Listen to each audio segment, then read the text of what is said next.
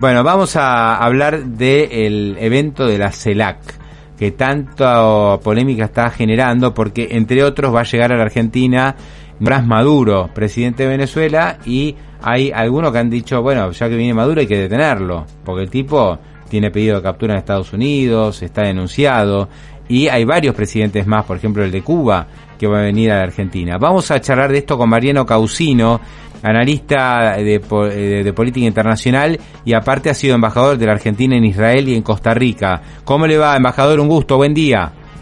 ¿Qué tal? Un gusto, buen día, un gusto de hablar con usted. Bueno, gracias, lo escucho fenómeno, ¿eh? la verdad que se escucha muy bien eh, con el con el MIT, creo que es. Este, Mariano, ¿cómo ve este tema de la qué es la CELAC? A ver si nos puede explicar primero.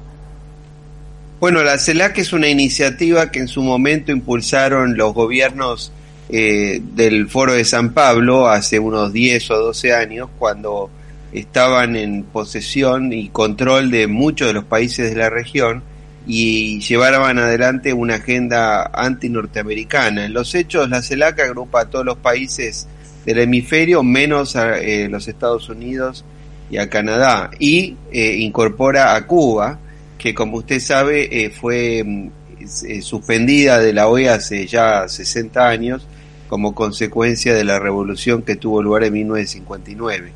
Eh, lo cierto es que, para ser concreto, lo, son eh, iniciativas creadas eh, para debilitar la OEA, lamentablemente, y para excluir a los Estados Unidos y pretender este, tener un, un ámbito supuestamente de defensa de la unidad latinoamericana, pero que en los hechos es un instrumento eh, político al servicio de ese proyecto de izquierda. Ahora, lo grave es que la CELAC, que preside el gobierno, el presidente Alberto Fernández de hace un año, después de un esfuerzo importante que él hizo para conseguir esa eh, plataforma, ha convertido a esa eh, iniciativa en una estructura de defensa permanente de las dictaduras. Y así es como ha invitado con entusiasmo a los dictadores de Cuba, de Venezuela, de Nicaragua, como ustedes están bien señalando. Mm. Eh, ¿Tiene sentido sostener este tipo de organización?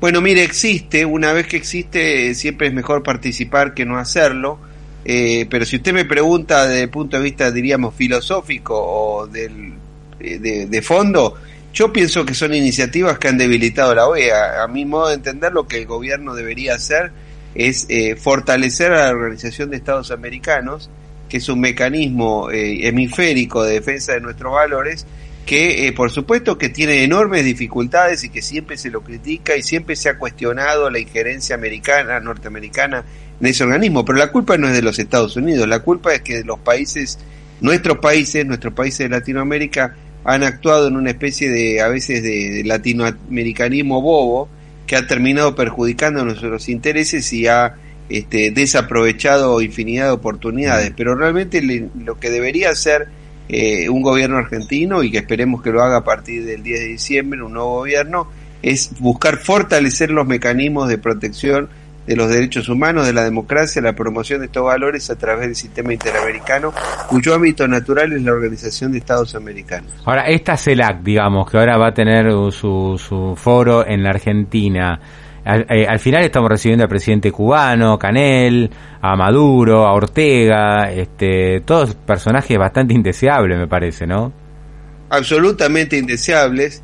Eh, son personas que durante décadas han sometido a generaciones enteras de cubanos, de venezolanos, de nicaragüenses a una vida miserable, sin libertad, sin democracia, con muertes, torturas, desapariciones, exilios forzados, eh, apoderamientos de sus propiedades, confiscaciones, una conculcación permanente de sus derechos más elementales, y frente a ellos el gobierno argentino les rinde pleitesía, porque no es solamente que, que vienen como miembros de la CELAC, sino que la administración Fernández Kirchner ha permanentemente puesto su política exterior al servicio de la promoción y la protección de estas dictaduras, y además con una hipocresía enorme, un cinismo eh, eh, inadmisible.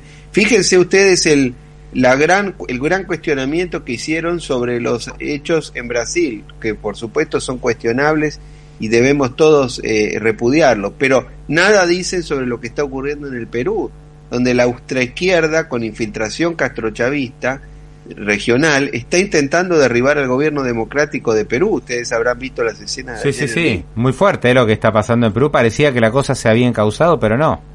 Exactamente, y ustedes recordarán muy bien cuando los gobiernos democráticos de la Argentina, de Chile, de Colombia, de Ecuador hoy mismo, fueron sometidos a toda esta operación que hay eh, coordinada desde el punto de vista regional por el Foro de San Pablo, por el Grupo de Puebla, que en definitiva son las eh, los eufemismos para ocultar que en realidad lo que hay es una fuerza del Castro chavismo desde Cuba y con la eh, asistencia económica venezolana para intentar derribar los gobiernos democráticos de las Américas, impulsar un cambio de régimen, impulsar un cambio constitucional y si pueden instalarse eh, para siempre en el poder, como han logrado en estos países. Mm. Eh, ¿Y qué gana la Argentina siendo anfitrión de CELAC y recibiendo a estos personajes? ¿Cuál, cuál, cuál sería el beneficio? Bueno, yo creo que absolutamente nada. Yo creo que es totalmente contrario al interés nacional. Pero bueno, yo no soy este intérprete del mm. gobierno argentino, yo no pertenezco al gobierno argentino, yo pertenezco a la oposición, nosotros eh, eh, gobernamos los cuatro años anteriores, nosotros perdimos la elección por errores propios y por que no tuvimos el tiempo suficiente para transformar el país como se había hecho y esperemos poder tener una oportunidad para, para gobernar a Argentina de otra manera. Lo que le puedo decir es que durante el gobierno del presidente Macri la política exterior no tenía nada que ver con esto, la Argentina estaba en la senda de la democracia, en la senda de eh, los países que respetan los derechos humanos y es verdaderamente inadmisible lo que así se ha hecho. Por eso es que toda la oposición, usted habrá visto cómo cuestionó abiertamente la presidenta del PRO, por ejemplo, cuestionó muy duramente, eh, lo mismo el secretario de Relaciones Internacionales de nuestro partido, cuestionaron esta presencia eh, y repudiando la actitud del gobierno, que en definitiva está actuando al servicio de las dictaduras. Alberto Fernández le ha mentido al pueblo argentino en todos los planos. Ustedes recordarán que en la campaña él decía que era un émulo de Alfonsín, recitaba Alfonsín, se vestía como Alfonsín y terminó siendo un abogado de Maduro, de Díaz Canel, de Ortega y de cuanto dictador hay en, en las Américas. Mariano Causino, un placer eh, hablar con, con, usted y ¿se puede detener a, Maduro finalmente? Esta es la última pregunta. ¿Hay, alguna posibilidad, algún eh, resquicio para decir, bueno, viene a la Argentina y lo detenemos? Yo sé que no va a ocurrir, pero eh, ¿existe esa posibilidad o es este toda una, una cuestión política esto, por ejemplo, que pidió Patricia Bullrich? Mire, el, desde el punto de vista de algunos instrumentos internacionales se podría con, evaluar. Lo que pasa es que los tiempos seguramente no van a dar, eh, seguramente, obviamente ellos van a invocar la calidad de jefe de Estado, la Convención de Viena sobre las relaciones diplomáticas para mm. asistir a su derecho. Ahora, eh, lo que sí es cierto es que el, que el régimen castrochavista eh, venezolano, al igual que el de los otros países, eh, ha cometido crímenes de lesa humanidad que son imprescriptibles. Mm. Eh, y ustedes saben, eh, le, pido un minuto más, ustedes saben que estos, estos digamos, tiranos, estos personajes solamente pueden circular por el mundo en países que les dan santuario y que, les, que los protegen. Ahora, ellos, por ejemplo, el dictador de Nicaragua, Daniel Ortega, ha dicho que aparentemente no va a venir a Argentina. Ah. Es probable que tenga algún temor en venir, porque ¿qué, ocurre? Una cosa es ir a un país como China, como Rusia, como Irán o como Turquía, que son países por los cuales ellos pueden circular libremente, pero que tienen gobiernos muy consolidados, que pueden gustar o no, pero que son países serios en última instancia. Eh, y mientras que de pronto no confían tampoco en Alberto Fernández, que es una persona que puede decir una cosa a la mañana, otra al mediodía y otra a la tarde, ¿no? Eh, entonces esto es lo que explica. Pero efectivamente es un tema eh, difícil de que eso se pueda concretar, pero la lucha por la libertad, los derechos humanos y, la democracia debemos darla en todos los planos. Bueno, bueno, eh, vamos a tener fotos, mm, para mí eh, no muy agradables, de lo que va a hacer esta CELAC en Argentina. Este, por una cosa recibir a, no sé, al presidente de Uruguay o el de Chile o al de Brasil y otra cosa es a estos personajes. La verdad que empañan mucho este tipo de encuentros.